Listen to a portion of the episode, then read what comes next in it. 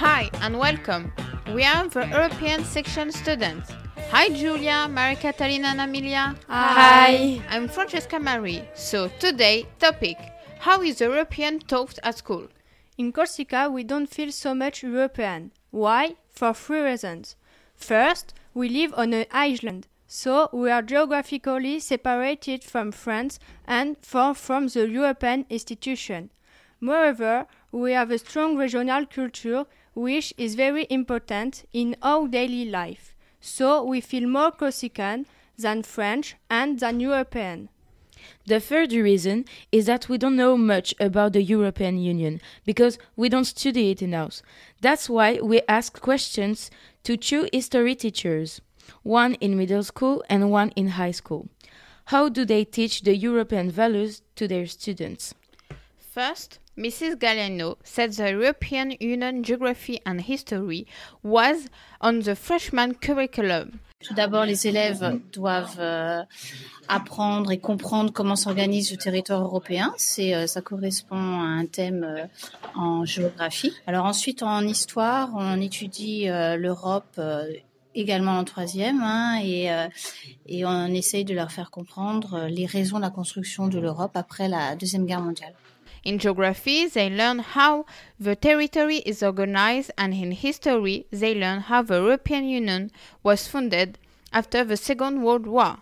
Mrs. Galliano told us that the European Union progressively gains a bigger place in curriculums.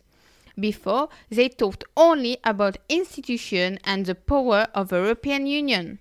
She explained to us that in our city there are a lot of foreign citizens from the rest of the European Union. It is true, we have the same opinion. They are really integrated into our classes, and we think it is good. It is true that it is difficult to feel European.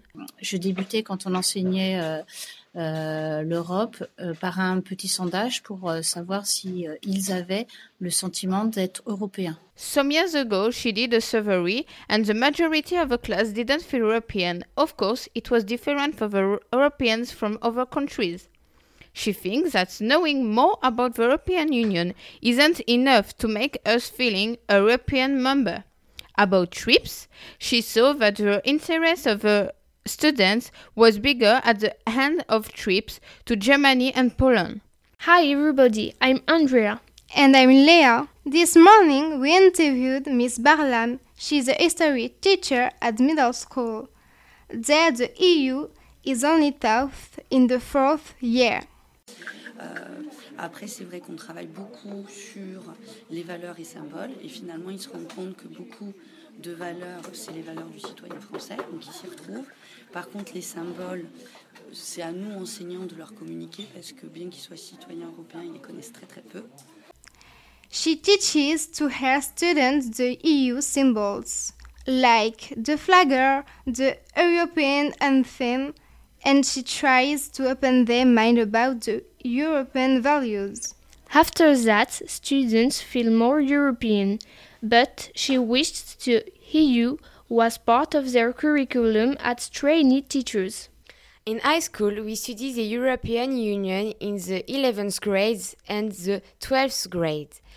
Construction européenne euh, telle qu'elle est abordée dans les cours euh, d'histoire, c'est davantage euh, déjà pour euh, faire connaître ce processus aux élèves, pour leur culture historique, leur culture de citoyens français et européens, mais c'est une histoire qui est, aussi une histoire critique, c'est-à-dire qu'on va envisager euh, la, construction européenne également sous euh, les, euh, les, aspects de, contestation de ce processus qui ont pu émerger depuis en gros une quinzaine d'années, c'est-à-dire depuis 2005 et l'échec du référendum sur le traité constitutionnel européen.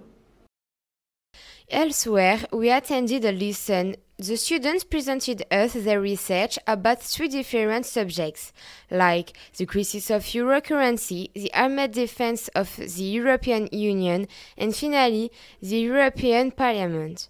It was very interesting. We thought the power of the European Union, but its weaknesses too. We regret that all the students in the 11th grade study the European Union only if they take the, the options geopolitics. Mr. Albertine, the teacher of the class, thought the same things as us. Mr. Albertine finds that the students understand easily the European values because they recall those of the French Republic. Respect de la dignité humaine, liberté, démocratie, égalité, état de droit, droit de l'homme. Quelle réflexion ça vous inspire? C'est des valeurs qui sont aussi les valeurs de la République française. So, at school, we learn a lot about the European Union, but it's not enough. But in the daily life, we find the European Union everywhere.